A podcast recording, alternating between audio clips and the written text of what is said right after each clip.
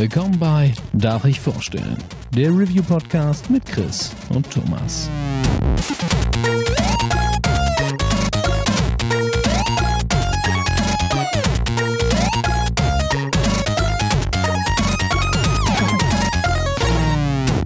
Darf ich vorstellen? Hallo und herzlich willkommen zur neuen Folge Darf ich vorstellen. Mein Name ist Thomas und wie immer bin ich auch heute nicht allein, denn der Chris ist an meiner Seite. Einen wunderschönen guten Tag. Und heute haben wir die besondere Ehre, ich glaube sogar nach all der Zeit zum allerallerersten Mal die liebe Bea bei uns begrüßen zu dürfen. Hallo, ja, es ist tatsächlich das allererste Mal. Ich bin noch so ein bisschen, bisschen nervös. Wir kennen uns schon so lange und äh, der eine oder andere wird dich ja aus der Podcast-Ecke eh schon kennen. Du bist ja mit äh, Yvonne und Miggy äh, quasi ein Drittel von Free to Play und ihr macht das ja auch schon seit Jahren. Und ich weiß, äh, Miggy hatten wir schon immer mal wieder dabei, aber ja. irgendwie hatten wir uns noch nie so connected, um auch mal zusammen eine Folge aufzunehmen.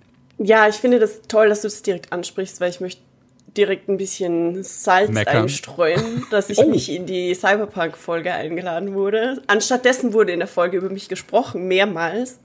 Ja, Aber so machen wir das. Genau. Ich habe die nämlich auch nochmal nachgehört, so als Vorbereitung. Ich bin direkt.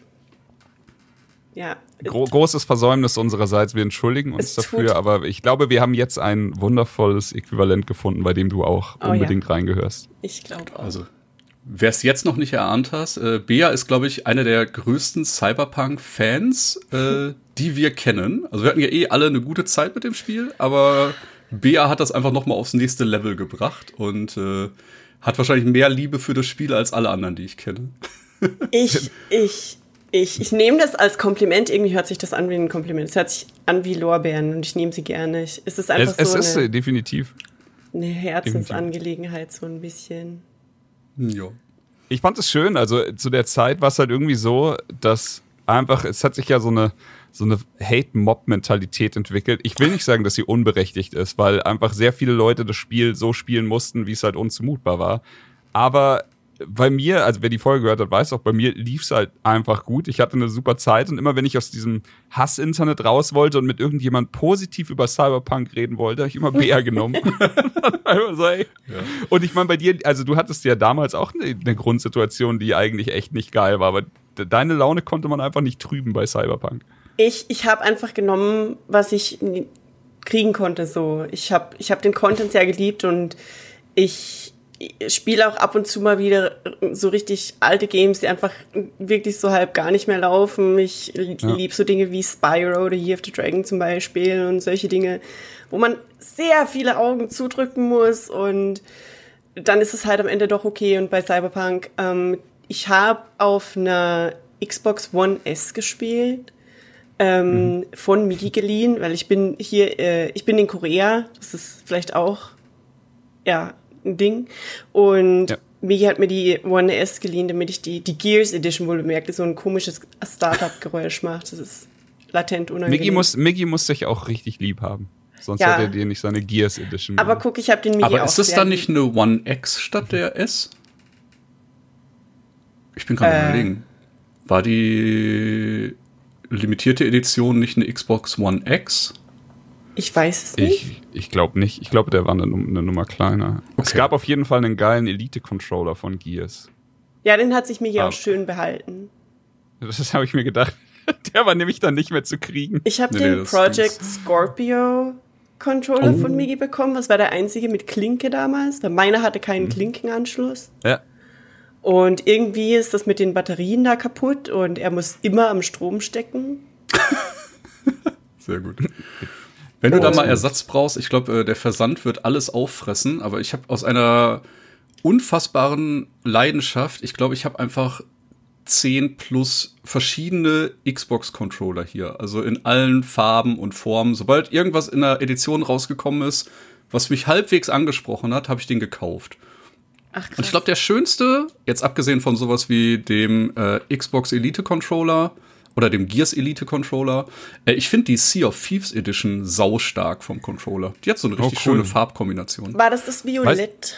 ja, genau, genau. Den fand ich echt weißt ganz du, cool. Welchen ich mochte, war der Titanfall Controller. Ja, der war so ein bisschen also, basic. Aber ja, klar, aber er hat irgendwie für mich so krass in das Ding gepasst. Außerdem habe ich Titanfall so sehr geliebt. Ja. Ich glaube, ich liebe das auch noch. Ich liebe, dass ich hier in den Podcast komme und ich habe mir ein paar Podcasts äh, von euch angehört für ähm, Strebervorbereitung und es war immer krass und Thema und ich liebe, dass ich hier reinplatze und sofort einfach instant abschweifen. Ich werde doch alle also, Themen, Hauptsache nicht Chaos über das Thema des Podcasts. Ich liebe das. Ja, sehr gut. Guter Punkt. Dann also bringt sie uns zurück auf die Schiene. genau, genau. Ähm, ja, wir reden heute über Stray, äh, ein Spiel, auf das ich mich tatsächlich seit der ersten Ankündigung sehr gefreut habe. Ich habe noch mal versucht, mich äh, zu erinnern. Ich glaube, das war Mitte letzten Jahres, dass man das erste Mal so richtig Bewegtbild dazu gesehen hat. Das mhm. ist, glaube ich, auf einer Sony Exclusive Sache vorgestellt worden. Und da waren wirklich alle Augen im Discord so, oh mein Gott, man kann eine Katze steuern. Einfach das beste Spiel des Jahres. Natürlich unglücklich, dass es jetzt in einem Jahr mit Elden Ring erschienen ist, aber man kann ja nicht alles haben. Ähm, ja, und ich habe dem tatsächlich sehr entgegengefiebert und äh, habe mir danach aber nicht mehr viel dazu angeschaut. Deswegen äh, habe ich das jetzt einfach auf mich zukommen lassen und war aus mehreren Gründen dann noch positiver überrascht. Ich wusste zum ersten nicht, dass es äh, kein Vollpreistitel ist. Ne, also das Spiel kriegt man, glaube ich, auf der PlayStation oder bei Steam für 25 Euro roundabout. Und äh, ich bin halt tatsächlich davon ausgegangen, das wird halt einfach ein 60-Euro-Spiel, weil das Bewegtmaterial, das man vorher gesehen hatte, sah zumindest schon alles sehr hochwertig aus und hätte mich halt auch nicht gewundert, wenn es einen höheren Preis gehabt hätte. Deswegen das schon mal äh, sehr, sehr cool. Und dann natürlich diese ganze Mischung, dass man, ja, deswegen auch gerade der Gedankensprung, quasi in so einer dystopischen Zukunft in irgendeiner ruinierten Stadt unterwegs ist und halt wirklich dieses äh, Zukunftsflair ja mit einer Katze erkundet, wirkte halt einfach nach so einer super freshen Spielidee, dass ich da einfach richtig Bock auf das Szenario hatte. Wie war das bei euch? Bei mir war das also ich hatte sehr, sehr viel Bock auf, auf Stray tatsächlich und das, oh, ich hasse es ja, weil ich mache das manchmal und das ist eine meiner schlechten Eigenschaften. Ich habe manchmal diesen Hipster-Move, dieses, mm, ich kannte das, by the way, actually. also please, please excuse me. Ähm, tatsächlich verdanke ich, dass ich Stray entdeckt habe, der Sophie, weil das ist ein bisschen äh, ums Eck-Story. Äh, Sophie hat bei uns im, im in unserer WhatsApp-Gruppe irgendwann Kowloon World City erwähnt, dass ja, wenn man Stray auch gespielt hat, äh, weiß man vielleicht oder ein bisschen rein recherchiert hat oder die die Marketingmaterialien von äh, dem Ganzen ein bisschen angeguckt hat. Eine der Hauptinspirationen äh, hinter der Welt ist ja Kowloon Wall City, ehemals eine der am dichtesten, die am dichtesten bevölkerte Stelle auf dem Planeten Erde quasi. Und okay. als Sophie das damals so in einem Nebensatz erwähnt hat, war ich so, okay, what, was, was ist das bitte? Ich musste recherchieren. Und dann habe ich recherchiert und recherchiert. Und dann hat mich hat auch interessiert, ob es das in irgendeiner Form ähm, halt, ob man das irgendwie noch erleben könnte. Und am, am ehesten kann man Dinge in dieser Art wohl in Videospielen erleben. Und dann habe ich mal recherchiert, was da vielleicht so gibt und bin dann tatsächlich äh, über die wirklich alte, wirklich minimalistische Website von Blue 12 Studios gestolpert, die irgendwie so ein Blog war, sehr viel älter aussah, als sie eigentlich war wohl. Zu dem Zeitpunkt war der letzte Post schon ein Jahr oder zwei Jahre her. Und da wurde darüber geredet, dass sie an einem Spiel arbeiten, wo man als Katze quasi Kowloon Wall City erwähnen kann. Das einzige Bild, was es damals gab, war das, was auch ähm, verwendet wurde jetzt im Hauptmarketing. Das ist tatsächlich eines der frühesten Concept Art Dinger, das mit dem, wo alles rot ist und die Katze sitzt mhm. in der mhm. Mitte und im Hintergrund ist die mhm. riesige, so diese Wand mit den 100.000 Kabeln und so. Ähm, und so habe ich Stray gefunden. Ich habe das natürlich dann auch sofort gepetzt in unsere Gruppe. Und der Hype war auch schon so relativ so, yo, irgendwann gibt's vielleicht, aber vielleicht wurde es auch abgesägt, Gott weiß. Und tatsächlich kam dann irgendwann Jahre später plötzlich so, hey, Annapurna hat das jetzt mhm. irgendwie, ähm, hat sich dessen angenommen. Und es heißt Stray und es kommt wohl irgendwann bald. Und dann kam eben, wie Thomas gesagt hat, irgendwann im Zuge von einem Sony-Event ähm, die ersten Bewegtbilder und es war halt einfach genau, es war es in, bei Stray kein einziges Mal irgendwo, irgendwo, wo man sich denkt, eine negative Emotion auch schon im Vorbereiten und beim Spielen auch nicht. Es ist einfach nichts zu bekritteln. Es wird ein sehr langweiliger Podcast, befürchte ich. es, es wird wenig Kritik Also, geben. meinst wir hatten ein bisschen Aber Sorge, dass du das Spiel gejinxt hast, weil du dich so drauf Oh gefreut ja, hast. Aber oh ja, oh ja. Ey, Annapurna, die haben mittlerweile bei mir wirklich ein extrem hohes Standing. Same. Also die Ja. fast schon Devolver-like, weil was die für und ich meine jetzt vielleicht nicht, dass sie die AAA-Games rausballern, es fuck, aber was sie für besondere Spiele raushauen, ist halt wirklich perfekt. Also ich, als ich das erste Mal What Remains of Edith Finch gespielt hat, ist mir einfach der Kopf explodiert. Ich hatte jetzt dieses Jahr extrem viel Spaß mit Neon White, das auch von denen kam. Letztes Jahr 12 Minutes. Absolut fantastisch. Oh ja. Und ja, jetzt, also Stray, ich hatte auch, also um das kurz abzuschließen, ähm, ich habe nie was Negatives gefühlt, als ich es gesehen habe. Ich hatte, also instant Begeisterung, klar. Ich fand's cool, weil es hat sich nicht so angefühlt, als wäre man eine Katze, die einfach nur ein Skin ist über irgendwas, das sich bewegt. Also es Ja. hat sich wirklich angefühlt, als wäre es eine Katze. Und das macht auch jetzt, also beim Durchspielen, merkst du es halt einfach in, in jedem Frame. So, das macht einfach Sinn, das macht Spaß. Und wir hatten gestern spaßeshalber die Unterhaltung, man kann es modden, dass man einen Hund spielt. Und ey, keine Ahnung, ich liebe Hunde. Ist nicht so, dass ich Katzen hasse, aber wenn ich mich entscheiden müsste, würde ich wahrscheinlich einen Hund nehmen. Aber in dem Spiel nicht. So, es macht einfach keinen Sinn, dass das, was du in dem Spiel tust, als Hund passiert und gerade alles einfach von dem, äh, von dem Rumschleichen, von dem Parkouring, von dem sich verhalten wie eine Katze, was dann als, als Spielelement immer genommen wird. Es ist einfach perfekt. Und das, dazu kommt dann noch Cyberpunk, was ich auch liebe als Setting und vor allem für die Farbgebung, die, die hier in dem Spiel einfach auch so brillant funktioniert. Also von vorne bis hin. Das ist echt so every frame a picture. Teilweise. Ich habe so viele Screenshots gemacht wie bei Cyberpunk. Das einfach, hat mich halt super glücklich gemacht. Aber nee, äh, ich hatte, glaube ich, einfach nur Angst davor, dass es, dass es selber sich irgendwo einen Stolperstein in den Weg legt. Und ich war aber, ich, ich habe mir die ganze Zeit gewünscht, dass das nicht passiert. Ich habe mir gewünscht, dass es wirklich gut wird. Und das Ding war dann, ja, du hast, wir hatten es gerade angesprochen.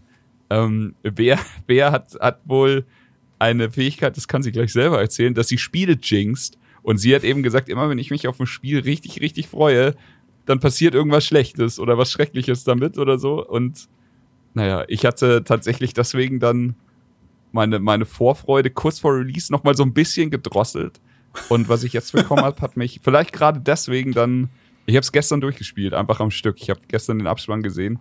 Ich bin einfach voll der freudigen Emotionen und so. Ich fand das einfach eine wahnsinnig schöne Reise. Es ist tatsächlich einfach so ein, so ein bisschen magical, wie du sagst. Also es reiht sich wirklich nahtlos in die, in die Reihe der, in die Riege der Annapurna-Titel, die einfach alle so ein bisschen diese, diese Magie haben. Aber ja, zu dem Jinxen, ähm, weil du das ansprichst. Das habe ich tatsächlich. Also meistens ist es einfach diese, es ist nicht so dieses Spiel, das du irgendwo am Rande mitbekommst und dann freust du dich so ein bisschen und du behältst es so ein bisschen im Auge, sondern die Spiele, wo ich wirklich bei, wo ich wirklich so am Ball bleib und versuche, das Marketing durchzugucken und echt sehnsüchtig drauf warte. Und das hatte ich bisher bei No Man's Sky und bei Cyberpunk. Und auch bei Assassin's Creed-Titeln, bei Assassin's Creed-Titeln sei dahin gesagt, dass ich der Meinung bin, das ist äh, hm, controversial, glaube ich.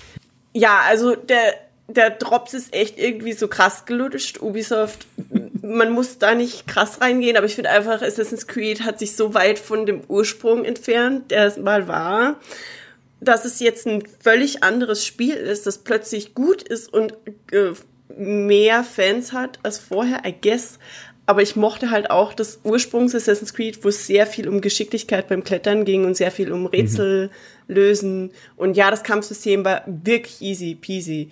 Aber ich mochte diesen Rätselansatz einfach super gern und dieses Klettern. Und plötzlich war dann Assassin's Creed nur noch auf kaum dimensionalen Flächen, nicht mehr in der Stadt, sondern halt auf einer Plötzlich in so einem, ja. also da kannst du halt nicht klettern und das war alles irgendwie weg. Open Egal. World RPG Light. ich glaube, mein äh, liebstes Assassin's Creed ist nach wie vor die Ezio-Trilogie ja, gewesen. Ist auch sau stark. Ja. Das, ich liebe das einfach, die Musik, das alles. Und direkt danach bei mir Black Flag, weil ich auch das die war, Seeschlachten sehr gefeiert habe. Das war crazy, ja. Black Flag war nochmal richtig gut. Aber dann, ey, ich unterschreibe ich komplett, was du sagst. So, es ist halt, es fühlt sich jetzt nicht mehr so an, als hätte ich da eine 80 Meter, hohe, äh, 80 Meter hohe Kathedrale, wo ich irgendwie rausfinden muss, wie ich da jetzt hochkomme ja. und die Geheimnisse davon erkunde. Es ist jetzt halt einfach eine riesige Stadt und ein To-Do-Listen-Simulator geworden. Und, ja. und man muss ja, auch kaum verli mehr klettern. verliert mich immer. Man läuft halt einfach von A nach B oder ich muss aber allerdings sagen, dass ich auch mh, mm, Black Flag echt gar nicht so gern mochte, weil ich diese, diese scheiß Schiffssteuerung, Mann. Diese scheiß Schiffssteuerung. Ey, ich, ich weiß, das ist äh, auch, manche haben es geliebt, manche haben es äh, gehasst. Ich habe teilweise tatsächlich das Spiel nur gestartet und habe einen ganzen Abend einfach nur Kriegsschiffe versenkt und bin einfach nur drei, vier Stunden auf dem Meer rumgeschippert, um mein Schiff zu verbessern und habe wirklich null Story Progress in der Zeit gemacht und hatte eine super gute Zeit damit. War auch irgendwie ein Grafik-Benchmark, oder? Also es kam oh, jetzt ja. zum Release von, von irgendeiner neuen Konsolengeneration raus und das ja. fand ich halt äh, beeindruckend da zu glaub, sehen. Ich glaube, äh, das war eins meiner ersten Spiele auf der PlayStation 4 tatsächlich. Haut mhm. Ubisoft nicht gerade das Assassin's Creed Black Flag, nur Black Flag quasi Ding raus, das Skull and Bones oder wie das heißt? Ja, aber ich glaube, das wird auch nur noch veröffentlicht, weil da irgendein Vertrag hinterstand. Ich habe irgendwann mal was gelesen, dass die irgendwie ich glaube, eine Förderung von Indonesien bekommen haben und da ist irgendein Vertrag im Hintergrund, dass das Spiel auf jeden Fall noch released werden muss. Hm. Vor zwei, drei Wochen war auch ein tatsächlich Event, so mehrere bezahlte Streamer-Kooperationen, die sich quasi alle dann so ein halbstündiges, stündiges äh, Ding dazu angeguckt haben, mit Bewegtbild und Erklärung und allem drum und dran. Und alles, was ich gesehen habe, war so, schaue ich mir nicht an. Könnte ohne mich machen. ich sehe gerade auch irgendwie, ursprünglich war der Release geplant für 8. November diesen Jahres und jetzt ist es Skull and Bones will now be released in 2022 to 2023. Also ja, irgendwann ja, Die mussten das Jahr. Spiel mehrfach komplett neu aufsetzen und ich bin ehrlich gesagt überrascht, dass es überhaupt noch kommt. Aber ich habe gerade was äh, super Interessantes gelesen und zwar, ähm, also Bea hat ja vorhin schon gesagt, Stray wurde von Blue 12 Studios rausgehauen. Ist ein mhm. Studio mit gar nicht so vielen Entwicklern, aber die beiden Gründer haben tatsächlich davor bei Ubisoft gearbeitet und wollten sich dann eher ha. fresheren Indie-Projekten zuwenden und nicht auf diesem AAA-Train bleiben. Sind das also die passt Leute, wundervoll in die Anekdote. Die, an der die waren vorher für den, genau, die waren vorher für den Parcours-Part bei äh, Assassin's Creed zuständig. So wird alles plötzlich. Äh, ja. Ganz ehrlich, ähm, ich würde das glauben, wenn du mir das jetzt erzählst. Ja. Ja, dann lassen wir es doch einfach so stehen. Ja. Genau, genau. Urban Legend. ja.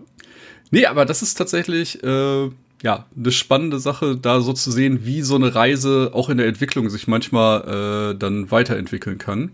Wie gesagt, ich habe es tatsächlich erst äh, Ende letzten Jahr oder Mitte letzten Jahres überhaupt auf dem Schirm gehabt und ähm, ja, wir gehen jetzt einfach mal so ein bisschen in das Spiel rein. Ähm, ich weiß nicht, inwiefern man spoilern kann. Es gibt ein paar Plot-Twists, aber to be fair, das Spiel hat, ich sag mal, wenn man durchrusht, eine Spielzeit von ungefähr fünf Stunden. Äh, man kann auch ein paar Sachen zum Thema Completionist machen. Man kann in einigen Arealen alleine Stunden verbringen und alles absuchen und mit Sachen interagieren und so weiter und so fort. Ähm, deswegen ist auch kein Problem, aus dem Spiel irgendwie 10 bis 15 Stunden rauszuholen, wenn man sich ein bisschen mehr Zeit nimmt. Ähm, ich glaube, Chris ist gestern unter 5 Stunden gewesen. Mein finaler Spielstand war so bei fünfeinhalb. Bea war die fleißigste. Da habe ich bei Steam gesehen, du hast äh, noch ein paar Achievements nachgeholt im Nachgang, also nachdem du das Spiel schon okay. durchgespielt hattest.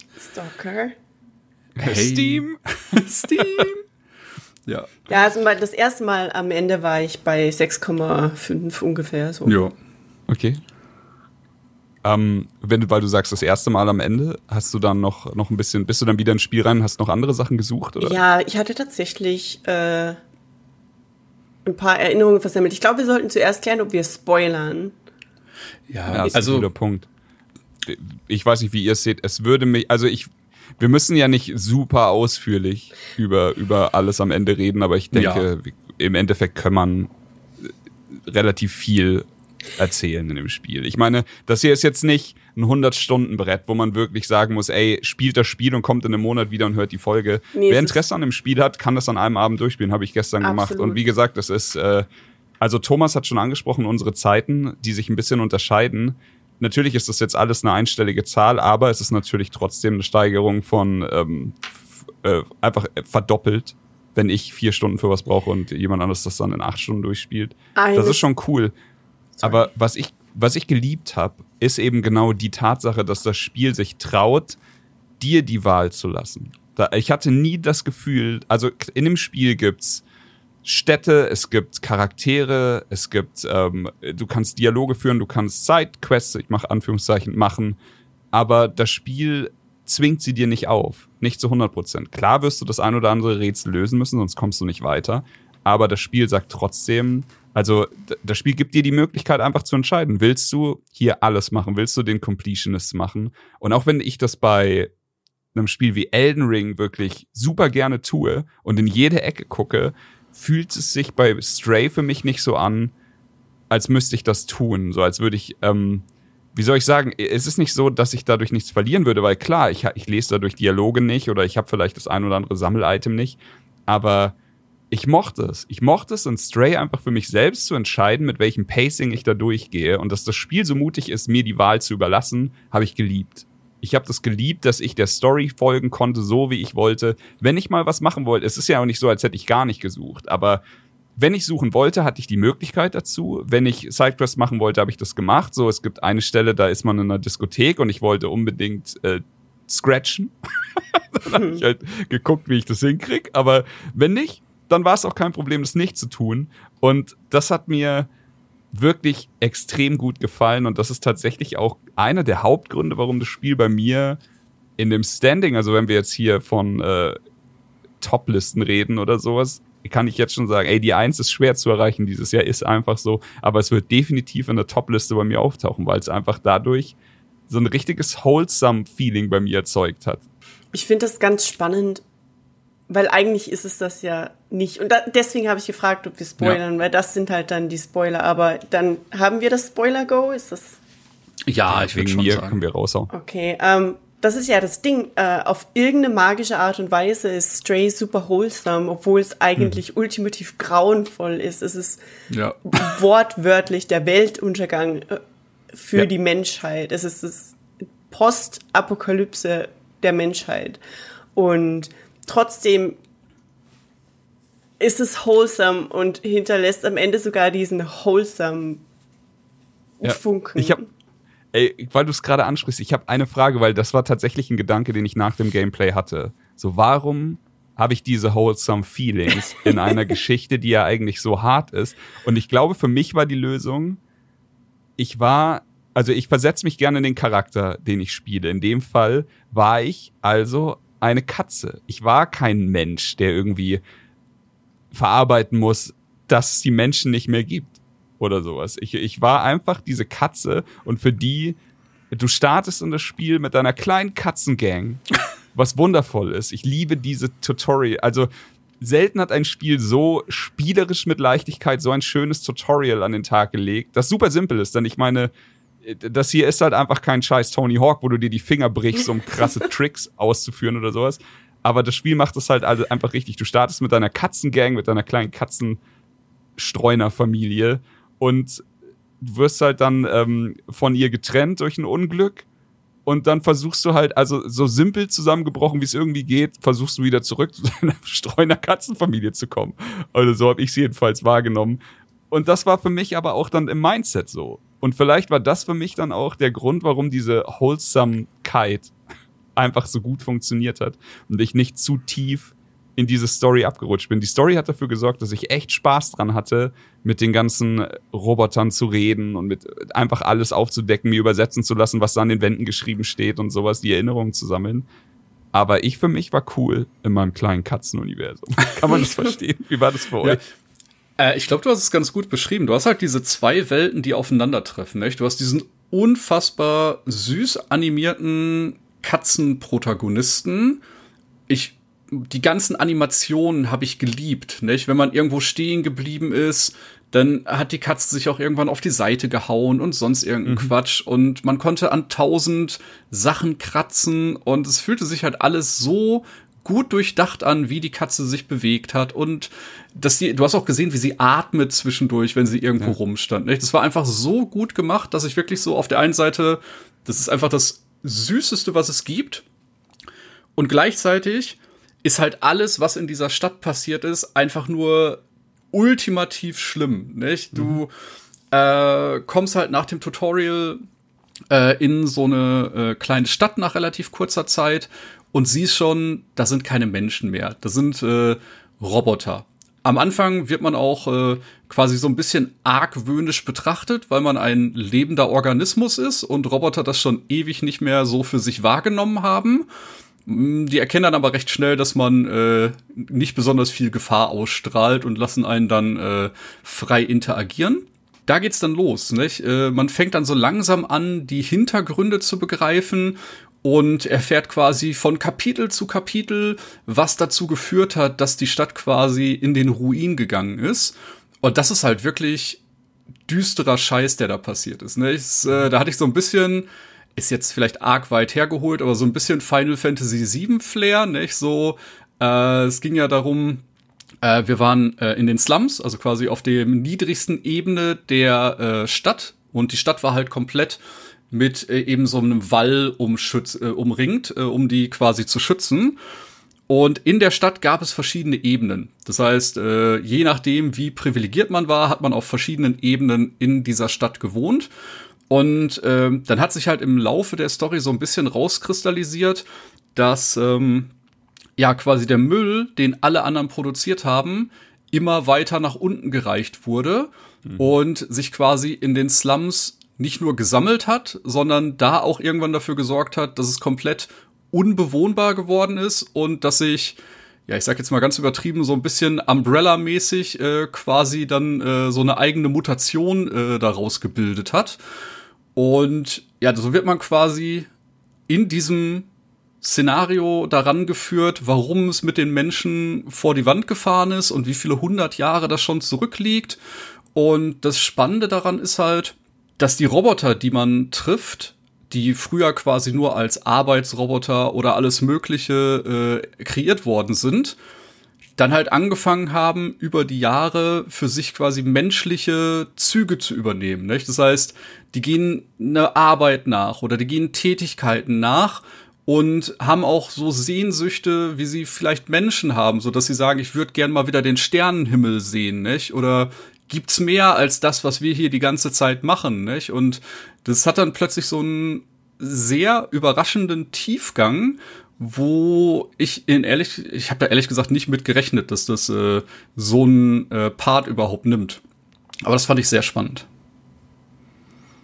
Ja, ich habe es geliebt, dass du, also jetzt, wenn du nochmal drüber nachdenkst, der Anfang von dem Spiel, wir, wir joinen ja, also wir, wir kommen ja in diese kleine Stadt, finden relativ schnell so ein Bild von so einem Urlaubsort oder sowas und dann nehmen wir so eine kleine Pod Postkarte davon und zeigen die andauernd diesen Robotern und ich fand das so, so weird, weil du, also du merkst relativ schnell, dass sie eben nicht diese Arbeiterroboter sind, die keinerlei Gefühle haben, die keinerlei Bedürfnisse haben, sondern das ist ja wirklich äh, quasi schon eine menschenähnliche Simulation. Jeder hat dann sein super eingerichtetes Apartment und Pflanzen. Es gibt super viele Pflanzen da drin und also Leben und das war einfach super schön. Aber du bist trotzdem die ganze Zeit, oder ich, ich weiß nicht, wahrscheinlich macht's aber jeder, läuft die ganze Zeit rum und zeigt jedem dieses Bild von diesem Urlaub.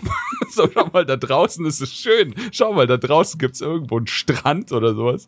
Und ich, ich habe das irgendwie, äh, hinten raus habe ich mir dann gedacht, so Mann, war vielleicht nicht das Diplomatischste. Aber da kann man jetzt dann ja auch drüber nachdenken, wie Roboter mit sowas umgehen oder nicht.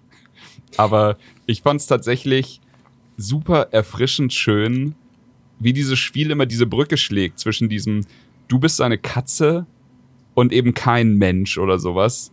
Und ich kann mich nicht dran erinnern, dass ich jemals irgendwie ein Spiel gespielt habe, bei dem ich jetzt sowas wie eine Katze oder eben ein Tier so authentisch umgesetzt gesehen habe. Das hat mir richtig viel Spaß gemacht. Dieses ganze Parkouring, dieses Rumschleichen, dieses ganze Rum, Rumtun. Aber das war, da hört es halt nicht auf. Bei den Robotern ist es genau dasselbe. Es sind keine Menschen. Sie verhalten sich aber sehr menschlich. Sie verhalten sich für mich, also ich fand die, die NPC-Roboter hier teilweise menschlicher als Menschen-NPCs in anderen Spielen. Und das, äh, keine Ahnung, war, war echt spaßig äh, mit anzusehen und hat mir echt, echt viel Freude bereitet. Ich war sogar ziemlich erleichtert zwischendurch, weil ich mal, als, als das Spiel dann voranschreitet, war irgendwie so, okay, vielleicht, ich hatte kurz Angst, dass Momo, also man, man ist dann in den Slums und dann wird eben durch diese, durch diese Postkarte auch darauf hingewiesen, dass es irgendwie eben dieses Outside wohl gibt oder zumindest das Gerücht darüber, dass es existiert mhm. und dass es die Outsider gibt, die quasi Roboter sind oder zumindest in dem Moment weiß man nicht, ob das ein Roboter ist, der die, die diese Gruppe von Individuen möchte gerne das Outside sehen. Und da war ich ganz kurz so, warte, ist, man, man soll dann zu Momo auf dieses höchste Gebäude in den Slums. Und ich hatte ganz kurz Angst, dass das ein Mensch ist, weil ich so war, hm, ich mhm. war so, ist das jetzt dann weird? Will ich, dass da ein, ein Humanoid, also ein echter Menschencharakter auftaucht? Ich war echt ein Stück weit auch erleichtert, dass das nicht der Fall war dann, weil ich, ich mag ja. das eben, wie du sagst, auch, ich liebe das, dass dieses Zusammenspiel von Roboter und Katze und dass es, dass, dass Menschen einfach rausgehalten werden aus dem ganzen Ding, finde ich eigentlich ganz cool und ja, hält das Ganze so ein bisschen, ich weiß nicht, kennt ihr das Spiel äh, Machinarium? Ja. Oder Machinarium? Das ist tatsächlich ähm, hat mich sehr viel in Stray so ein bisschen an Machinarium-Vibes erinnert, dieses ganze ja, verstehe ich. Rätsellösen-Ding und du bist in dieser Stadt und ganz selten im Spiel hat man auch die fixierte Kamera, die so ein bisschen wie in den alten Resident Evil Teilen, glaube ich, da wo einfach ja. du bist, die hängt in so einer ja. Ecke und du gehst da rum. Ich habe das sehr geliebt. Das waren echt coole, coole kleine Elemente, die da rein gestreut wurden, aber auch weil du sagst, ähm, es ist schon auch, es wurde auch gemunkelt, dass es wegen, ähm, also die, die, die Anzahl der, der Cameos von kleinen Elementen von anderen Spielen oder popkulturellen mhm. Momenten oder so, die irgendwie reingeflossen sind, die ist ja echt wirklich sehr, sehr groß und ich ja. glaube, man könnte Stray wahrscheinlich nochmal komplett von Null auf durchspielen und wirklich alles durchsuchen, aber Final Fantasy VII ist ja auch äh, irgendwie präsent. Ich habe tatsächlich eine kleine Liste äh, gemacht mit Dingen, die ich selbst gefunden habe während dem Spiel, aber nicht alles. Und ich habe zum Beispiel Final Fantasy VII nicht gespielt. Aber ich habe dann später gelesen, dass die Stadt vielleicht sogar Midtown heißt, wegen Midgar in Final Fantasy VII. Kann sein, kann gut sein. Der Vergleich, den Thomas gebracht hat, passt halt ja, wie die Faust absolut. aufs Auge. Ich war mir dann kurz nicht sicher, spricht er jetzt über Final Fantasy oder spricht er über Stray, weil das mit den ja, genau, Hierarchien genau, und so ist ja. ja trifft also das ist tatsächlich, äh, das ist sehr nah an dem Final Fantasy VII Midgar-Setting orientiert ja. tatsächlich. Das quasi alles einfach nach unten abgeladen wurde und die Leute in den Slums quasi gucken mussten, wie sie damit fertig werden. Und ähm, was hast du sonst noch für Referenzen gefunden? Ich glaube, du, sagst, du hast da eh schon eine Liste aufbereitet. Oh ja, die Liste ist lang. Aber es gibt sogar einen Charakter in ähm, Midtown oben eben dann, der, der, der mm, das Zitat von Skyrim raushaut. Ja, den ja. Das nicht I took an arrow to the knee, aber I took a something to. Was sagt er? Was ja. hat er to the knee getuckt? Ich weiß es nicht, aber ich habe sehr gelacht, als ich das gelesen habe. Aber das ja. ist so. Es gibt also, ich glaube, ich habe, ich habe es schon gesagt, ich bin relativ straight durch ich habe bestimmt nicht, nicht mal ansatzweise alles gefunden, aber wenn, dann hat es einfach wahnsinnig gut gepasst und da musste ich laut lachen bei, bei der, bei der ähm, Dialogzeile. Das war echt, und äh, ich, es war a Screwdriver. I took a screwdriver ja, to the Screwdriver knee. To the knee yeah. Und dieser, ähm, dieser Charakter, der das sagt, ist tatsächlich, also, ah, der ist aus Persona 5. Sochiro. Der war nämlich ein Bar-Owner in Persona 5 und der sagt hier, Ach, I used to own a bar. Aha. But then I took an oh. arrow to the knee. Ja, aber okay, dann ist das es echt, wie du sagst, so, du, du kannst es wahrscheinlich einfach noch mal von Grund auf, wenn du dir richtig viel Zeit nimmst, durchspielen ja. und du wirst einfach so viele Sachen ja. finden. Aber gerade dieses, äh, der Wiederspielwert ist enorm, finde ich. Denn, und, okay, jetzt bei mir, das ist einfach eine andere Baustelle oder sowas. Ich hab's, äh, ich habe es gestern Abend durchgespielt und heute Morgen war so eine Stunde vor dem Podcast und, und meine Frau sagte halt so, ey, kannst du die Kleine kurz, äh, kurz nehmen? Sie will irgendwas erledigen. Ich so, alles klar, gar kein Problem. Ich wollte dir sowieso das Spiel zeigen. Und halt, jetzt weiß ich ja, wo vielleicht Stellen in dem Spiel kommen, die nicht für eine Dreijährige geeignet sind. Aber ich habe einfach nochmal von vorne gestartet, habe sie mir auf den Schoß gesetzt, habe den Controller so ein bisschen gehalten und ihr aber auch erklärt, wie man läuft und wie man, äh, weil ich wusste halt jetzt das Tutorial, so die ersten zehn Minuten kann dir überhaupt nichts passieren. Und dann sind wir langsam da durchgelaufen. Sie hatte Probleme, die Kamera zu steuern, die Katze zu steuern, hat super geklappt.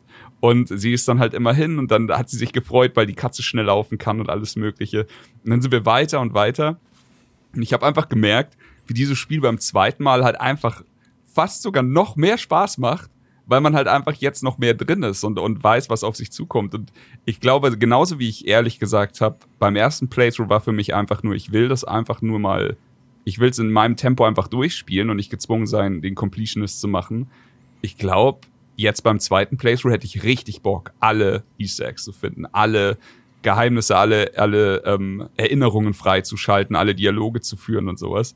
Aber ja, sie, also die Kleine hat es auf jeden Fall krass geliebt, aber ich meine, es ist halt auch einfach das perfekte ja. Spiel, um es einem, einem, kleinen Mädel zu zeigen. So, du da kannst eine kleine Katze sein, ey.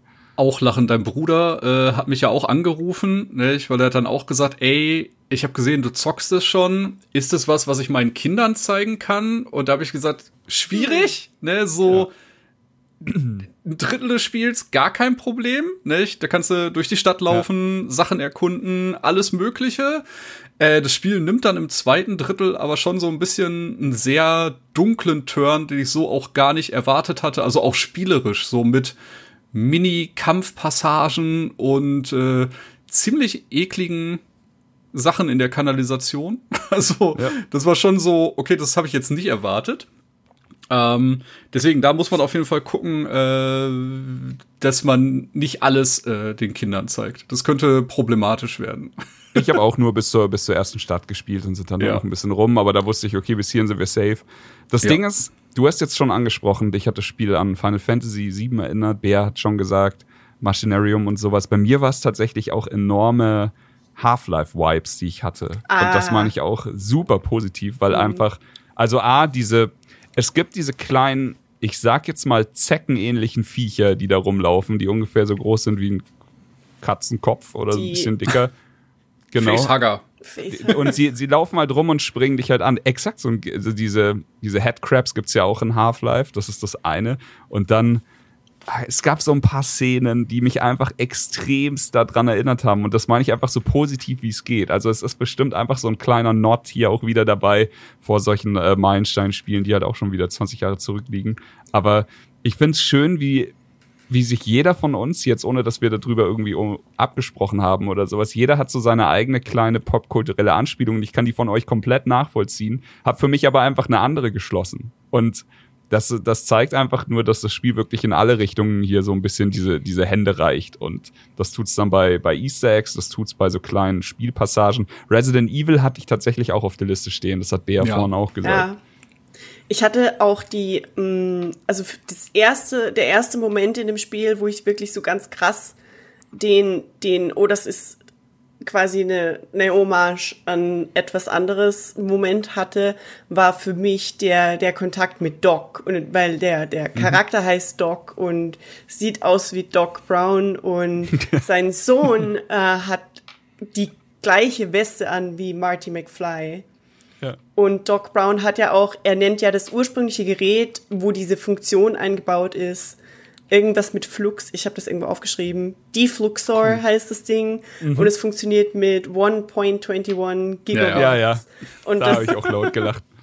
Und die, dass die Kabel quasi die Haare emulieren, das, ach, das war echt. Das, war, ich fand das ist das so herzlich toll. alles. Ne? Da ist so viel Liebe drin, aber auch in jedem, das klingt jetzt so doof, aber man, man kommt immer mal wieder in so kleine Passagen, wo man verfolgt wird und sowas, ein bisschen Action, wo dich irgendwas umbringen will, klar. Aber der Star von dem Spiel für mich waren, und ich habe die Passagen auch geliebt, weil du wirst damit nicht überschlagen oder, oder erschlagen. Aber was ich geliebt habe, war halt immer, wenn du in diese kleinen, ich mache Anführungszeichen Open World Bereiche kommst, diese diese erste Stadt und alles, was danach noch folgt. Und immer wenn ich da drin war, habe ich mich kurz so zwei, drei Minuten verlaufen und habe gedacht, so ah, krass, das ist ja schon echt groß. Und du hast ja kein HUD. Du hast ja keine Minimap oder sowas, die dir hilft. Aber nach diesen zwei, drei Minuten, wo ich kurz die Ecken abgesteckt habe, habe ich halt gemerkt, wie smart das Worldbuilding von der, von der, also von Stray ist.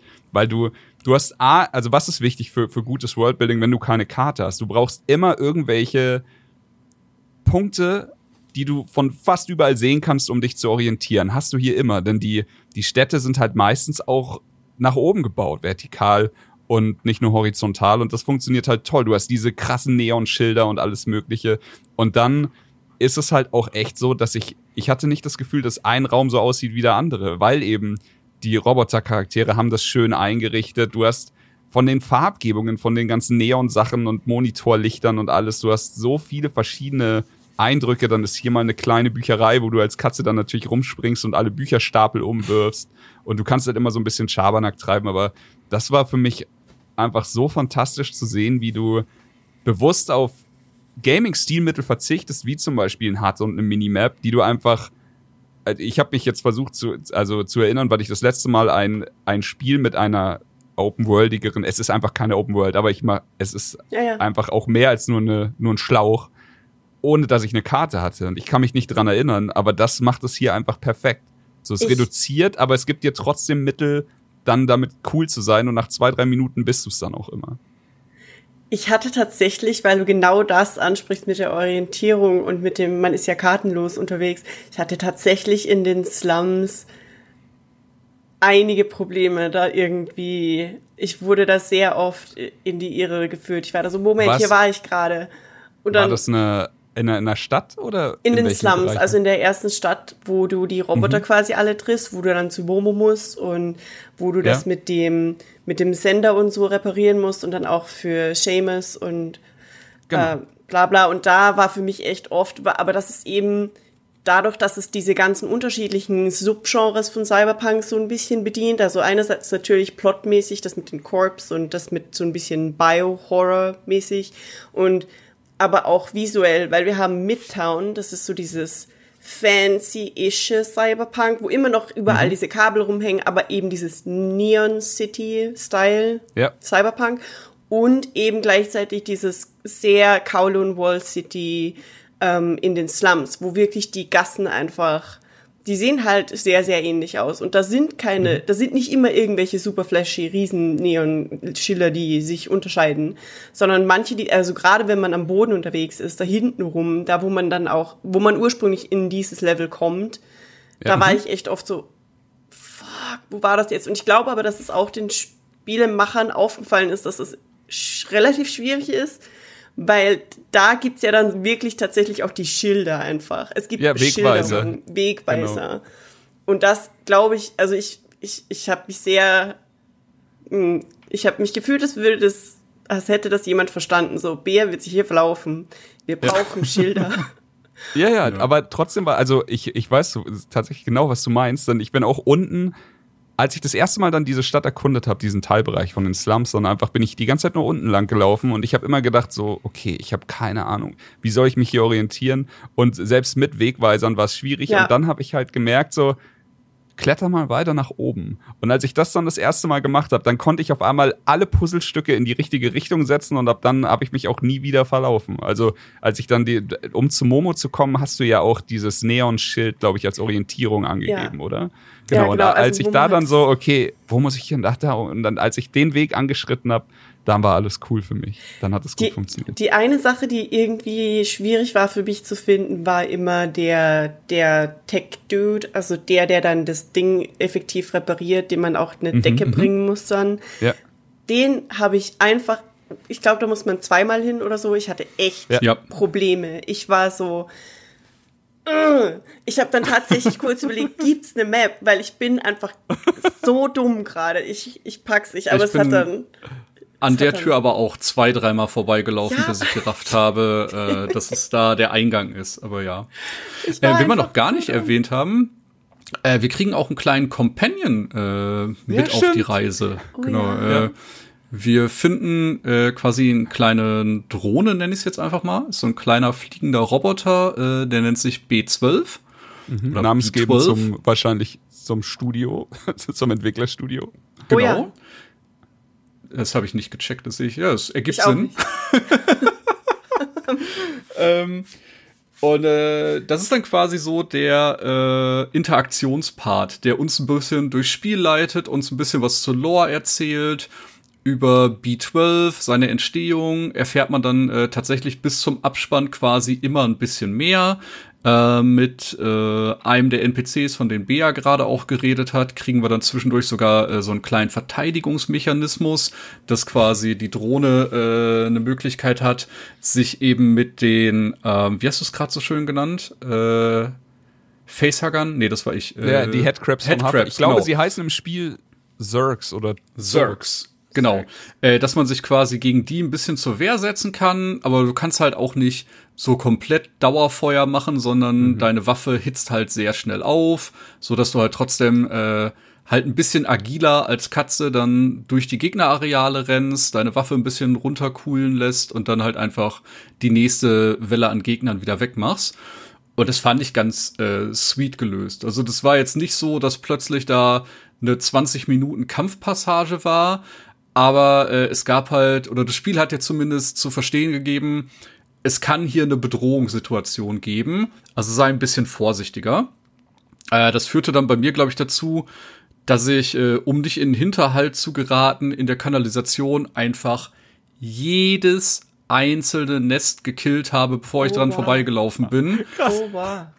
Es hat dann auch ein paar Minuten länger gedauert, aber ähm, ja, hat dann trotzdem Crazy, aber funktioniert. Ich habe es, glaube ich, komplett andersrum gespielt. Ich bin einfach immer, also ich, wie soll ich sagen, es gibt Videospiele, die wollen, dass du die Welt krass erkundest. Wie jetzt ja. zum Beispiel Breath of the Wild, Elden Ring oder sowas. Du weißt halt, wenn du den extra Meter gehst, kriegst du was. Bei Stray war es für mich so, dass ich gesagt habe, ich mache das, was der Entwickler mir als erstes vor die Füße legt.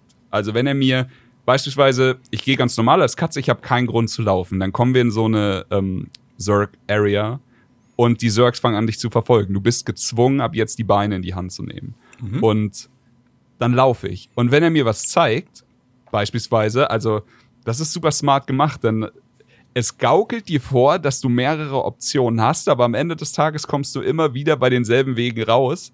Und ich habe dann wirklich dann umgeschaltet und gesagt so, ich laufe jetzt einfach straight. Was also das, was ich als erstes was sich für mich als erstes richtig anfühlt, werde ich tun. Da ist ein beleuchteter Gang nach unten. Es sieht so aus, als könnte ich da vor nach rechts, als könnte ich da irgendwie nach links oben, aber ich gehe in diesen Gang, weil es ist das, was ich als erstes gedacht habe. Und das ist dann so, das habe ich dann immer wieder gemacht. Witzigerweise stand bei der Szene Steffi neben mir und sie hat mich völlig verdutzt gefragt, kennst du die Map schon? Woher weißt du, wo du langläufst? Und ich so, ich laufe einfach. ich tue das, was ich glaube, das richtig ist. Ich, ich tue das, was ich glaube, dass der Entwickler von mir möchte. So, ich lasse das jetzt einfach flowen. Und das ist so ein witziger Gegensatz zu anderen Genres, wie schon gesagt, wo du einfach in einem anderen Genre, wenn ich weiß, der Entwickler will, dass ich rechts gehe, gehe ich nach links und guck, weil da ist eventuell was, das mich für, für extra Mühen belohnt. Was weiß ich, der Ring, des, äh, der mir mehr XP bringt oder keine Ahnung, ein Flask, die ich aufladen kann. Und äh, das fand ich hier, dieses mit dem Flow gehen bei Stray, fand ich fantastisch, weil es für mich extrem viel Atmosphäre erzeugt hat und extrem gut funktioniert hat. Aber ich habe mich gefragt, was passiert, wenn man sich beispielsweise, wenn man die Knarre hat, die Zeit nimmt, alles kaputt zu machen, alles zu erkunden und sowas. Hast du da, hast du irgendwas gefunden? Hast du irgendwas Cooles gesehen dafür? Oder war es dafür einfach nur dieses Gefühl der Sicherheit auf deiner Seite zu haben? Äh, letzteres. Also du konntest halt nicht mehr irgendwie verfolgt werden, weil du hast halt jede Gefahr schon vorher ausgeschaltet und äh, ich glaube, man hat da noch die ein oder andere Erinnerung mitnehmen können, mhm. an der man sonst vorbeigerusht ist, genau, wenn man äh, auf dem schnellen Weg gemacht hat. Also wirklich nur äh, so ein bisschen Collectible-Kram. Ja. Aber bei, es gibt ja manche Stellen, wo man, äh, wo, wo quasi immer Gegner nachkommen würden. Oder in den einen Level, wo ähm, wo man an der Tür muss, wo links und rechts ein Schalter ist. Man muss erst die Tür bedienen mhm. und dann zum anderen Schalter. Da regnet es mhm. ja quasi Zergs. Äh, die sind ja, ist das endlich? Ich dachte, also die kommen ich, einfach. Ich überlege gerade, also ich habe da auch den Raum vorher komplett geklärt, also ich habe alle Nester weggemacht. Mhm. Äh, und dann kommt quasi ich hatte das Gefühl, da waren ja so vier größere Inseln in der Mitte, mhm. über die man noch mal drüber musste, um auf die andere Seite zu kommen. Und ich habe das Gefühl, dass so pro Insel noch mal eine Gegnerwelle gekommen ist. Und wenn man die getötet hatte, war auch Ruhe direkt wieder. Mhm. Ja. Fand die, dass das beides geht. Ja, ich wollte sagen, wenn man sich nicht die Zeit nimmt, hat man wahrscheinlich einfach nur eine etwas stressigere Running-Passage in dem Moment, weil ja, hat, zusätzlich hat zu den neu spawnenden Gegnern dann eventuell die aus den Nestern auch noch auf einen losstürmen, weil man dann dran ja. vorbeirennt oder sonst irgendwas. Genau. Und äh, du hast es ja vorhin schon erklärt, das ist smart gelöst, also als, als Gameplay-Mechanik, dass du zwar die übermächtige Waffe hast, die alles besiegen kann, aber sie ist halt begrenzt dadurch, dass du nicht die ganze Zeit auf dem Trigger-Button bleiben darfst. Und deswegen ja. kannst du dich solltest du von den, also ist nur kurz, um es mal erklärt zu haben. Also wenn eine Zecke an dir dran sitzt, ist es noch kein Problem. Du kannst sie abschütteln. Zwei, drei von den Zergs werden schon stressiger, weil du musst sie alle nacheinander abschütteln. Wenn sie aber, wenn sie dich umringt haben und sie springen dich an, dann bist du einfach, äh, dann bist du einfach Matsch und musst. Ja. Die Speicherpunkte sind super fair gesetzt. Also mich hat's ein paar Mal zerbröselt, wenn ich zu viel wollte oder sowas. Und ähm, wenn ich zu actionreich gespielt habe. Aber ja, passiert halt einfach. Seid ihr ein paar Mal, habt ihr ein paar Mal ins Gras gebissen oder seid ihr, seid ihr durchgekommen? Ja, also ich habe im Nachhinein gesehen, es gibt ein Achievement, äh, ich glaube, das heißt dann klassisch neun Leben. Also wenn du neunmal im Spiel stirbst, kriegst du das. Mhm. Äh, habe ich nicht geschafft. Also ich bin, ne, wo du gerade gesagt hast, intuitiv richtig gelaufen. Ich glaube, da habe ich äh, nicht so auf die Beleuchtung geachtet und bin eventuell ein, zwei Mal äh, bei den Running-Passagen äh, falsch gelaufen. Aber wie gesagt, ich bin dann in Summe keine neunmal gestorben im Spiel. Mhm. Also, ja. Ich schon. Ja. ja. Also, ich bin auch. Mh, hm, die, die Zergs waren nur lästig in diesem einen in diesem einen Level mit den, mit den zwei Schaltern bei den Türen, das war ein mhm. bisschen nervig, mhm. weil ich dann, wie du sagst, ich habe die halt nicht vorher geklärt, sondern du läufst da auch noch direkt dann vorbei und die haben mich tatsächlich, ich hatte irgendwie in meinem Kopf diese eine Route, die es einfach sein musste. Und ja. ich habe mich geweigert, eine andere zu nehmen. Und da war halt genau dann nochmal so ein Nest. Und so ein Nest, scheiße. Aber ich habe es halt, ich glaube, das war zweimal nochmal gespielt. Also das war jetzt kein, ich häng hier eine Stunde oder so. Ja. Aber die Roboter später waren tatsächlich, da war irgend einmal irgendwo an irgendeiner Stelle, da bin ich auch zweimal von einem Roboter gekillt worden oder so und irgendwann ist dann das Ding aufgeploppt, dass ich das Achievement bekommen habe. Also bin ich wohl doch neunmal gestorben, I guess. Ich kann, ich muss noch mal nachgucken. Äh, also wenn ich jetzt schätzen müsste, würde ich sagen ungefähr zehnmal, aber ich, ich weiß es nicht. Vielleicht war es ein bisschen weniger. Wir können ja kurz darüber reden. Also ja, wir haben die Zergs jetzt schon erwähnt. Das ist eine von den Gefahren in dieser Welt. Eine andere äh, sind Roboter und Drohnen und auch hier gibt's dann einfach ein neues Spielelement, nämlich einfach dieses Hide and Seek. Ding. Ja. Und wenn du, wenn du gesehen wirst, dann äh, gibt's beispielsweise Drohnen, die auf dich schießen oder sowas. Aber ich fand es, wie soll ich sagen, ich hasse es, wenn die Hide-and-Seek-Mechanik, jetzt mal abseits von einem Spiel, das darauf ausgelegt ist, da kann man dann nicht meckern, aber wenn sie in Spiele random reingebaut wird und dann wird sie so penetrant eingebaut, dass du es immer wieder machst, bis es dich nervt, ist hier absolut nicht der Fall. Es hat mir wirklich jedes Mal Freude gemacht. Ich fand es ein bisschen schwerer, als mit den Zergs umzugehen. Mhm. Also wir, wir sind wie ähm, Midtown ist die, die andere Cyberpunk-Stadt. Mhm. Und da, da kommen dann die Drohnen und da sind wir dann gezwungen, uns manchmal auch durchzubewegen unter eben Überwachung, wo wir nicht gefunden werden dürfen. Und ich, da hat's mich, glaube ich, am meisten zerfetzt. Da muss man einmal in so einen Gebäudekomplex hoch, zwei, drei Stockwerke und ich war da halt schon mal und hatte da gelernt, wo meine Wege sind. Und diese Wege waren alle verschlossen. und ich bin immer wieder gegen irgendeine Wand gelaufen. Hinter mir ja. kam dann eine Drohne, zack. Und äh, aber ja, hier habe ich natürlich ein bisschen gelacht und dann habe ich mir einen anderen Weg gesucht, war auch kein Problem. Ich liebe es, wie Stray diese Mechaniken alle an Bord hat, aber dich damit nicht so sehr bombardiert, dass es irgendwann nervig wird, sondern es ist halt einfach smart eingesetzt und hat richtig Spaß gemacht. Ich mochte ich die Kombination. Sorry. Du zuerst. Ich mochte die Kombination mega gern mit dem, du darfst nicht gesehen werden und dann war es dieses Geschicklichkeitsparcours-Ding im ja. Gefängnis dann später. Ja. Das fand ich sehr, sehr cool und da war auch dann die eine Stelle, wo ich von den äh, Sentinels mehrmals erwischt wurde, wo man die beiden Sentinels in, durch diese Schlaufe locken muss. Und da war ich echt ja. so, boy, das, das ist hier. Würde ich wahrscheinlich nervig. aber auch instant als die schwerste Stelle im Spiel beschreiben. Die, also, die Mechanik will halt quasi, dass wir, das ist schon der Weg nach draußen, oder? Wir sind schon am mhm. Ausbrechen. Schon ja. ziemlich weit, ja. ja. wir sind, wir kommen auf so einen Hof und da sind eben solche Sicherheitsdrohnen, die den Weg blockieren. Für uns als Katze wäre es vielleicht sogar möglich, aber wir haben ja noch einen Kumpel dabei und deswegen müssen wir sie halt in die Zellen locken und sie einsperren. Und ich habe mit Kumpel Dalo, äh, Shoutout, Grüße an dieser Stelle, hab ich, der hat mir gestern ein bisschen über die Schulter geguckt. Und das ist jetzt interessant, weil ich will wissen, wie es bei euch war. Denn ich bin, also du kannst Zellentüren auf und zu machen mit einem Schalter kannst aber auch durch geschlossene Türen rein und raus, denn du bist ja eine Katze, du kannst dich da durchbewegen. Und er hat gesagt, er hat es nicht gewusst. Für ihn war es also viel schwieriger, wow. Diese, die, die Roboter zuerst einen, um es zu lernen, und dann zwei, und das ist die Stelle, die von der Bea gerade gesprochen hat, diese Stelle zu machen, ohne dass man weiß, dass man durch geschlossene Türen gehen kann ja. als Katze, ist ja schrecklich. So, das muss ja noch schwieriger sein. Mich hat so schon zweimal zerwaffelt, aber dann habe ich es irgendwie hingekriegt. Und ich glaube, da habe ich einfach Glück gehabt ich hatte das halt beim ersten gesehen, was die wollten. Und dann bin ich beim zweiten einfach so gelaufen, dass ich beide quasi alarmiert habe und bin dann mhm. einfach in den Raum einmal im Kreis gelaufen, wieder raus, Tür zugemacht. Das hat tatsächlich, glaube ich, First Try funktioniert. Ja, das ist wow. auch der Weg. Aber das ist mega smart, dass man natürlich durch die Tür, äh, durch die Gitterstäbe durchkommt. Ja, Habe ich überhaupt nicht drüber nachgedacht. Das wäre echt gut, wenn man das vorher wüsste. Dann oh Mann, würde man an der Stelle vielleicht auch nicht viermal sterben, ne? Ah. Holy shit. Ja, nee, das, ähm, hoppla.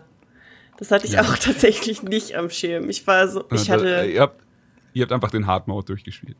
Jetzt haben wir aber äh, tatsächlich eine Passage so mini übersprungen. Ähm, ihr habt es gerade schon gesagt, es gibt ja nach den Slums, äh, wo die Leute, ich sag mal, alle ein recht basic Leben führen, also die Roboter, äh, kommt man plötzlich ja in diese größere Stadt, also in diesen Mittelpart. Und da sind die Leute halt noch menschlicher. Nicht? Man findet mhm. plötzlich mhm. äh, Wachroboter, die äh, da quasi Kontrollen machen und äh, andere Roboter zurechtweisen.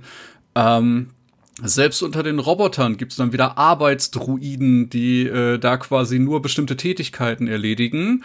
Und was dann halt äh, wieder ein bisschen spannend ist, die Bea hat schon von den Outsiders geredet, also die Leute, die die Stadt verlassen möchten. Es gibt halt auch in Anführungsstrichen Rebellen unter den Robotern. Und äh, überhaupt ist man da irgendwie schon in einem ganz anderen Setting plötzlich. Und das wirkt auch wie eine viel belebtere Stadt. Und äh, das fand ich sehr spannend, wie flawless da der Übergang war zwischen den verschiedenen Ebenen. Same. Ich hatte sehr viel Spaß äh, in, der, in der Stadt, weil einfach ich habe zuerst habe ich eine Runde gedreht, weil ich einfach, wie gesagt, dann, das war so meine Screenshot-Runde. Ich fand das einfach, es sah super geil aus. Und das ist halt ja. einfach eine, eine, kleine Stadt, aber es, es, reicht halt aus. So, es ist im Endeffekt wie eine, wie eine größere Map von einem Ego-Shooter oder sowas. Aber mehr, mehr Platz hast du da auch nicht. Und mehr Platz brauchst du auch nicht. Und ja. das hat alles so sein, also alles ist da, wo es sein muss. Ich fand es schön, mich mit den Leuten zu unterhalten. Ich fand schön, diese fast schon in meinen Augen, ich hatte es vorhin aufgeschrieben irgendwo. Ja, genau. Ich, es fühlt sich für mich manchmal an wie so eine moderne Version von einem Point-and-Click. Und das, das hört sich jetzt ja. vielleicht dumm an, weil es ist kein Point-and-Click. Klar, wir haben die direkte Steuerung über eine Katze. Aber diese Art mit, ich erkunde die Umgebung, ich finde heraus, was, was gebraucht wird, was ich, und dann interagiere ich mit allem und trage vielleicht irgendein Item von A nach B oder sorge dafür, dass irgendein NPC halt seine, seine Needs erfüllt bekommt, der mir dann wiederum hilft, eine andere Sache zu lösen, die mir im Weg steht und so. Das hat mir so viel Spaß gemacht in dieser. Ja, du hast ja auch ein richtiges Inventar, mit dem du agieren kannst und äh, ja. wo du verschiedene Sachen auch pro probieren kannst. Äh, ich habe tatsächlich für ein Rätsel in der Stadt ein bisschen länger gebraucht.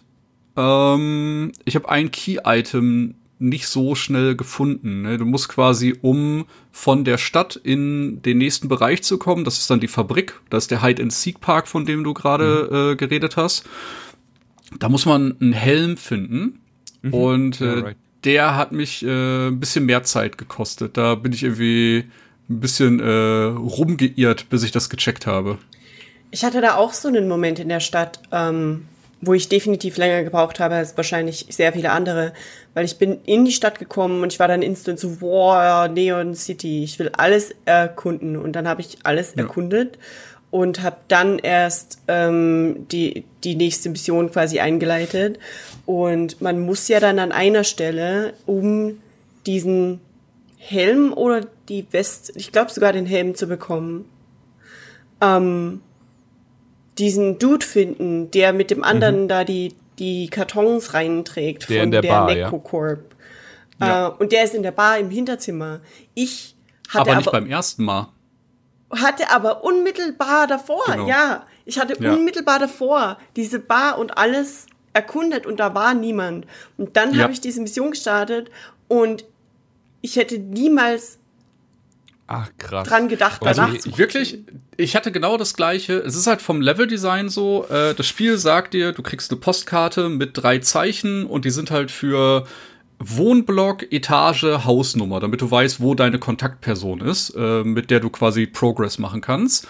Und direkt vor diesem Wohnblock ist eben die Bar, von der Bea geredet hat. Das heißt, auf dem Weg dahin war ich auf jeden Fall in der Bar, hab mit allen interagiert, bin raus, hab die Mission gestartet und dann habe ich halt alles abgesucht, bin aber nicht direkt den ersten Schritt raus und wieder in die Bar rein, wo dann der NPC ist, der Progress triggert. Mhm. Deswegen da habe ich auch äh, ein bisschen länger gebraucht. Ja. Da hatte ich Glück, also sage ich, wie es ist. Ich hatte tatsächlich äh, ich habe gesehen, da ist die Bar, bin kurz ins Hinterzimmer, bin aber wieder raus und dann habe ich die Story vorangetrieben.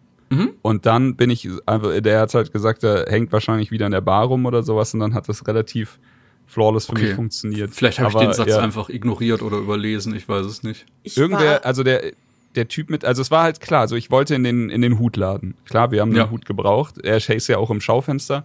Und dann, der Typ kickt dich ja immer weg, der Sack der, der Besitzer des Ladens will keine Katzen. Und dann, gut, da ist diese Kiste. Und ich dachte mir so, hm, Metal Gear Solid. Ich setze mich in die Kiste und er transportiert mich irgendwo hin, wo ich hin will.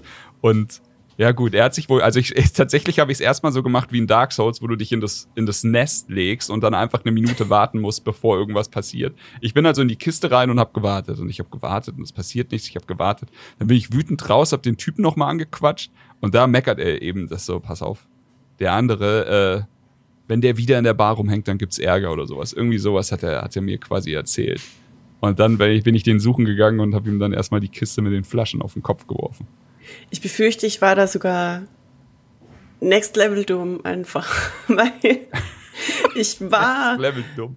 Ich bin ich bin sogar, ich hab, ich hatte, ich hatte alle Informationen, die du auch hattest und ich bin zurück in die Bar gegangen aber ich hatte davor in der Bar mit jedem einzelnen Charakter gesprochen. Exakt, ja. Und ich hatte alle Dialoge durch in der Bar und dann bin ich eben nach diesem, nach diesem, okay, der Dude ist wahrscheinlich in der Bar, bin ich wieder in die Bar und da war aber kein neuer Charakter und ich bin nicht ins Hinterzimmer gegangen. Ja.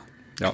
ja aber das war wirklich die einzige Stelle, wo ich so rätseltechnisch einmal kurz gehakt habe. Der Rest ist, glaube ich, relativ okay. Wenn man in den Slums äh, Completionist machen möchte, ein paar von den äh, Vendor-Maschinen, wo man eine Dose rausziehen kann, sind ein bisschen besser versteckt als andere. Mhm. Eine das heißt, wenn man da alle ja, ja, wenn man da alle Items haben möchte, dann ist man auch ein bisschen länger in dem Areal als äh, sonst. Aber das fand ich alles noch vollkommen im Rahmen. Und wie Chris gesagt hat, man muss es ja nicht machen. Ne, man kann auch jederzeit sagen, ich mache jetzt einfach Story Progress und starte das nächste Kapitel. Und äh, das fand ich halt auch ganz schön. Für die Leute, die es interessiert, äh, man hat einen, also man hat eh mehrere Spielstände, die man anpingen kann. Und man kann auch, wenn man da Bock hat auf Completionist, am Ende des Spiels quasi ganz gezielt nochmal einzelne Kapitel ansteuern. Ach, cool. Und kriegt auch angezeigt, wie viele Erinnerungen da zum Beispiel noch nicht gesammelt worden sind. Ja. Das heißt, man kann ganz gezielt in einzelne Passagen reinspringen, wenn man noch äh, ein paar Trophys freischalten möchte oder sowas. Mhm. Genau, das ist auch, wie ich dann am Ende noch mal ein paar Dinge nachgeholt habe, aber nicht alle wohl bemerkt. Ja. Es gibt auch tatsächlich eine, ein Achievement. Speedrun! Ja, es gibt das Achievement für den Speedrun mit zwei Stunden. Oh, ja. interesting. Ich glaube, das könnte hier echt Spaß machen, weil ich finde tatsächlich, also. Man kommt auch schnell durch, wenn man weiß, was man tut. Ja, aber ich, wie soll ich sagen, wenn, wenn mir jemand dieses Spiel zeigt, dann würde ich erwarten, dass der das Hauptaugenmerk auf der Atmosphäre liegt, ganz klar. Also einfach, ja, doch ein bisschen die Story und das, und dass dann irgendwann das Gameplay kommt. Aber ich muss sagen, dieses Parkouring als Katze, das hat mir extrem viel Spaß gemacht. Ich glaube, das ja. macht bei einem Speedrun echt Fun. Ich glaube, die Zeiten sind, also das äh, Achievement kriegst du für unter zwei Stunden. Mhm. Und wir haben dann gestern aus Langeweile mal kurz äh, im Internet geschaut und die Leute haben sich schon irgendwie zwischen 50 bis 70 Minuten eingependelt. Oh, krass, okay. Ich weiß nicht, ob da schon krasse Glitches bei sind, das ganze Areal übersprungen werden. Aber ich glaube, wenn man weiß, was man ablaufen muss, ist äh, eine Zeit unter 90 Minuten, glaube ich, relativ easy machbar. Ja. Ja, sollten wir hinkriegen. Ich freue mich schon auf die nächste GDQ, wo das Spiel gezeigt wird und dann auch, was man alles ja. für verrückte Sachen machen kann. Ja. Oh, apropos verrückte Sachen, eine Sache, die ich mir oh auch geschrieben habe, ist, äh, wo ich laut. Es gab zwei Punkte in dem Spiel, wo ich laut, laut gelacht habe. Eines war so, ich glaube, ein bisschen random, denn ich, das war in, der, in den Slums noch und ich bin irgendwie von, von oben runter gehupft, war dann auf einmal also ebenerdig und dann kommt ein Roboter um die Ecke und fällt über mich drüber und stolpert. Und das war so übelster Slapstick, aber es hat mich so kalt erwischt, ich habe mich totgelacht. Und das, das zweite war, als ich eine Papiertüte gefunden habe und meinen Kopf reingesteckt habe und auf einmal die Steuerung komplett anders war und ich, ja. ich versucht habe, irgendwie das zu kontrollieren, aber es war einfach herrlich. Also Ey, das war aber wirklich so ein Classic Cat Moment. Also wer ja. schon mal Katzen hatte, weiß, dass die können nicht anders. Wenn, ne, wenn da irgendwo eine Tüte ist, erstmal Kopf rein, ab dafür. Mhm. Ja, das ja, fand ich. Da habe ich auch sehr gelacht. Aber das, das, äh, das, ja. das, das fand ich so das war, das war einfach, und dass die, dass die Steuerung dann umgekehrt ist. Ich habe das. Ja. Super detailliert. Also, das hat mich auch äh, sehr abgeholt. Ach ja. Ähm, ich würde sagen, den großen, großen, großen Plot-Twist und ob wir als Stray dann tatsächlich wieder äh, den Weg aus der äh, Walled City rausschaffen, den sollten wir den Leuten vielleicht noch äh, ja selber zum Spielen lassen. Wir haben ja schon recht ausführlich über viele Sachen äh, gesprochen. Habt ihr noch irgendwas, was ihr unbedingt zum Spiel loswerden möchtet? Weil ich bin zumindest mit meinen Notizen so äh, relativ durch tatsächlich. Ich habe ein bisschen was zur Technik, was, ja. wir sagen können. Also ja, Stray arbeitet mit der Unreal 4 Engine. Das ist, glaube ich, keine Überraschung. Ähm, ich fand die Reflexion und die Farbpalette extrem krass. Hier, Farbpalette hatten wir vorhin schon, ist halt diese Cyberpunk-eske. Du hast halt, oder die Reflexion wahrscheinlich auch. Also es ist wirklich, es erinnert mich komischerweise natürlich auch an Cyberpunk. und ein bisschen aber auch so, in manchen Passagen von dem Spiel wird es dann aber auch so ein bisschen so Last Guardianik oder vielleicht äh, The Last of Us, wenn du dann gerade ja. am Anfang, wenn du durch diese Mauern, die einfach dann zugewuchert sind, läufst und sowas fand ich tatsächlich geil. Ähm, äh, lief bei mir butterweich am Rechner, 60 Frames und äh, ja, ultra-wide Screen. Ich denke 4K, 60 Frames hast du es auf der PlayStation 5. Wir haben alle die Steam-Version gespielt, oder? Ja. Mhm. Genau. Ähm, ich habe ein bisschen was gelesen, weil du kannst es ja auch auf der PlayStation 4 zocken. Da hast du 30 Frames und äh, da hast du leichtes Stuttern, wenn oh. du zwischen den Gebieten wechselst. Ist einfach auch eine alte Konsole. Also würde ich jetzt nicht negativ auslegen. Das Ding ist, ich habe auch äh, gelesen, dass wohl am PC manchmal diese Shader-Compilation-Issues passieren. Hatte ich nicht. Deswegen wollte ich euch fragen. Also, was das ist, ist quasi auch, dass es diese Mini-Ruckler gibt. Öfter mal. Ich hatte es aber nicht. Aber ich hatte auch gesehen, dass es nicht an der Grafikkarte oder an der Leistung liegt. Also hatten auch Leute mit einer 3090. Ähm, wie war das bei euch? Habt ihr irgendwas wahrgenommen, was, was Störendes oder so bei der Technik? Absolut gar nichts. Aber ich habe auch meine, also mein, mein, mein neues PC-Kind ähm, schafft auch Cyberpunk auf Ultra Ray Tracing. Ja. Äh, ja, und das ist Life is good up here. Eine gute Maschine, ja. ja. Ah, ich glaube, vielleicht äh, zwischendurch äh, ein ganz kleines äh, Stottern mal dabei gewesen, wobei ich auch äh, die Mini zusätzliche Belastung hatte, dass ich das Spiel halt komplett auch gleichzeitig gestreamt habe und Stimmt. OBS frisst ja auch immer noch ein bisschen äh, Leistung. Oh, aber da, das könnte man ja noch dazu. Hast du das, den Clip? Lebt der noch? Von, dein, oh, von deinem befürchte, Ich befürchte nicht. Ich habe es direkt zu Release gespielt. Ich glaube, das habe ich nicht als Highlight markiert. Das ist, okay. glaube ich, schon wieder äh, im Daten-Nirvana verschwunden. Ja, also vielleicht, vielleicht äh, schmeißen wir das noch irgendwo hin, wenn einer sagt, er hat keine Lust, sich das zu kaufen, aber wird gerne mal reingucken. Aber ansonsten, ähm, ja stimmt, wenn man streamt, jeder, der schon mal gestreamt hat, weiß, das äh, frisst nochmal extra Performance von deinem Rechner weg. Ich habe tatsächlich ja, noch äh, zwei Dinge, die ich gerne loswerden würde. Eine ist eher allgemein wow. und eine ist auch eher auf der Meta Ebene des Spiels so ein bisschen. Das eine ist für mich, und wir reden ja nicht, äh, wir reden ja, wir lassen es ein wenig spoilerfrei zumindest für das Ende, aber ich finde dennoch, dass es eigentlich könnte man wahrscheinlich nochmal so einen langen Podcast aufnehmen und über die Implikationen von dem ganzen Ding ja. reden, wie es bei so vielen anderen Cyberpunk-Setting-Dingen der Fall ist. Es ist einfach, die Anschlussdiskussionen könnten sehr viele Podcasts füllen. Und das fand mhm. ich sehr cool. Vor allem, weil es ja, wie schon erwähnt, dieses Wholesome-Ding ist, aber gleichzeitig eigentlich auch den Kopf einlädt zu sehr vielen Überlegungen. Und das andere Ding, das ich unbedingt noch erwähnen möchte, ist der Soundtrack. Ähm, ja. Ja. Den ich echt, also ich muss ganz ehrlich sagen, ich habe das bei Steam ja gekauft und es gab eine Edition mit dem Soundtrack und ich war so, boy, hm, okay, aber nein, ich kaufe einfach das Spiel. aber der Soundtrack ist wirklich bezaubernd. Er erinnert stellenweise, hat er so Blade Runner Momente wirklich aus dem, aus dem Original Blade Runner.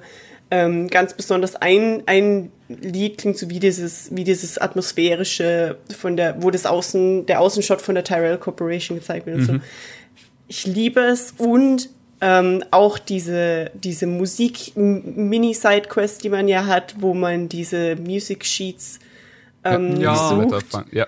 Das war einfach so bezaubernd und ähm, ja, das wollte ich noch, das wollte ich noch anbringen, die Musik und der ganze Soundtrack, das war sehr, sehr toll und echt cool. Hast du komplett recht. Und auch hier äh, diese Sache, du hast gerade schon erwähnt, diese Notenblätter suchen macht an sich schon Spaß. Und dann sitzt da einfach unten einer mit so einer selbst zusammen aus Schrott zusammengebauten Gitarre. Du bringst ihm die Blätter und fragst ihn, ob er das spielen kann. Und dann kannst du dich katzenmäßig daneben ja. einkuscheln. Es ist so schön. Diese Einkuschelmomente, da, also ich habe ein paar von diesen Stellen gefunden. Das ist so cool gemacht, denn du legst dich hin und du bleibst quasi in, also äh, dritte Person, wie wir es halt schon, wie wir das ganze Spiel spielen. Du legst dich hin und dann fährt die Kamera langsam zurück. Das ist dann egal, ob du es in der Bücherei machst, in irgendeinem Raum, auf dem Dach, in den Slums oder wo auch immer. Es ist, sind so coole Szenen, die dadurch entstehen, weil du diese riesige Übersicht über diese Cyberpunk-eske Welt dann kriegst. Und dazu dann diesen geilen Gitarrenspieler, ey, das waren einfach, das ist halt der Inbegriff von wholesome und trotzdem in, in Game, in Character bleiben. Das haben Und sie so gut gemacht. Es gibt sogar das Achievement für eine Stunde lang Schlafen als Katze im Spiel. ja, das erklärt jetzt auch. Ich hatte mit Dalu geredet, wie komplett er das Spiel gespielt hat. Und er meinte, ich habe sogar eine Stunde. Ich so, was? Also, ja, okay, reden wir nachher drüber. Also, er hat mir nie erklärt, was er meinte, aber er hat das wohl geholt. Okay. Ja. Es war sehr, sehr cute. Cool. Sehr, sehr gut. Ja, es ist halt wieder dieser äh, Widerspruch, nicht? Also alles schafft es irgendwie im Spiel einem ein Lächeln ins Gesicht zu zaubern. Aber wenn man halt darüber nachdenkt, dass da halt wirklich eine ganz shady Corporation, ich glaube, du hast gerade gesagt, Necro hieß die oder Nero? Neko, so wie Katze auf Japanisch. Neko. Neko.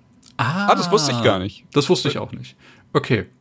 Ja, dass diese Corporation halt einfach ja so alles auf dem Gewissen hat, was in der Stadt quasi jemals gelebt hat, ist halt so der ganz krasse Gegenpart dazu.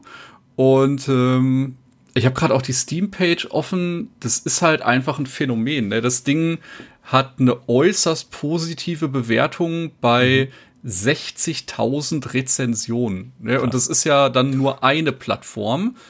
Also das ist, glaube ich, einfach für viele so die positivste Überraschung, die dieses Jahr so nebenbei veröffentlicht wurde, weil es ist kann ja man, kann man sagen, ja. Es ist ja kein Blockbuster im eigentlichen Sinne, aber ich glaube halt tatsächlich, dass die äh, Verkaufszahlen überwältigend sind. Wir das hatten gerade schon ganz kurz uns im Herzen. Ja, das ist oh. schön. Äh, tatsächlich, wo du gerade vom Verkaufszahlen redest, ich glaube, also du kannst bei Steam ja immer gucken, wer diese Spiele mhm. so vorbestellt, wishlistet, alles Mögliche. Und in den ein, zwei Wochen vor Stray Release war das Spiel auf der Eins. Ja. Also das ist schon echt heavy. Also das ist, das, das, ist kein kleiner Indie-Titel oder so, das ist wirklich ja. krass. Auch bei mir im Freundeskreis. Ich habe immer nur gesehen, hat's auf die Wishlist gepackt, hat's gekauft, hat's auf die Wishlist gepackt, hat's gekauft. Äh, wir haben uns im Vorgespräch schon ein bisschen darüber lustig gemacht, deswegen ey, sorry an der Stelle. äh, das Spiel kann man in der Theorie äh, natürlich auch für die PlayStation 5 entweder kaufen oder äh, Sony hat ja gerade ihr Abo-Modell ein bisschen umgestellt. Und es ist in einem oder ich glaube in zwei von dreien Abo-Modellen ist das Spiel auch Part der Games Library. Das heißt, äh, ich hatte vorher einfach nur das normale PlayStation Plus halt, um zum Beispiel Elden Ring online zocken zu können. Und das ist jetzt umgestellt worden auf das Einstiegsbundle. Ich habe die Namen leider noch nicht drin, sorry dafür. Aber da ist die Games Library nicht drin. Und dann habe ich halt geguckt, was das für ein Aufwand wäre, das abzugraden, weil dann hätte ich das Spiel eventuell auf der PlayStation gespielt. Und da hätte ich halt ein halbes Jahr nochmal on top bezahlen müssen und hätte irgendwie, ich glaube, 25 bis 30 Euro für die nächsthöhere Stufe zahlen müssen, um auf diese Games Library dann auch zuzugreifen. Und dann war ich so, ich zock einfach zu wenig online auf der PlayStation 5 im Moment, als dass mir das das Invest wert gewesen wäre.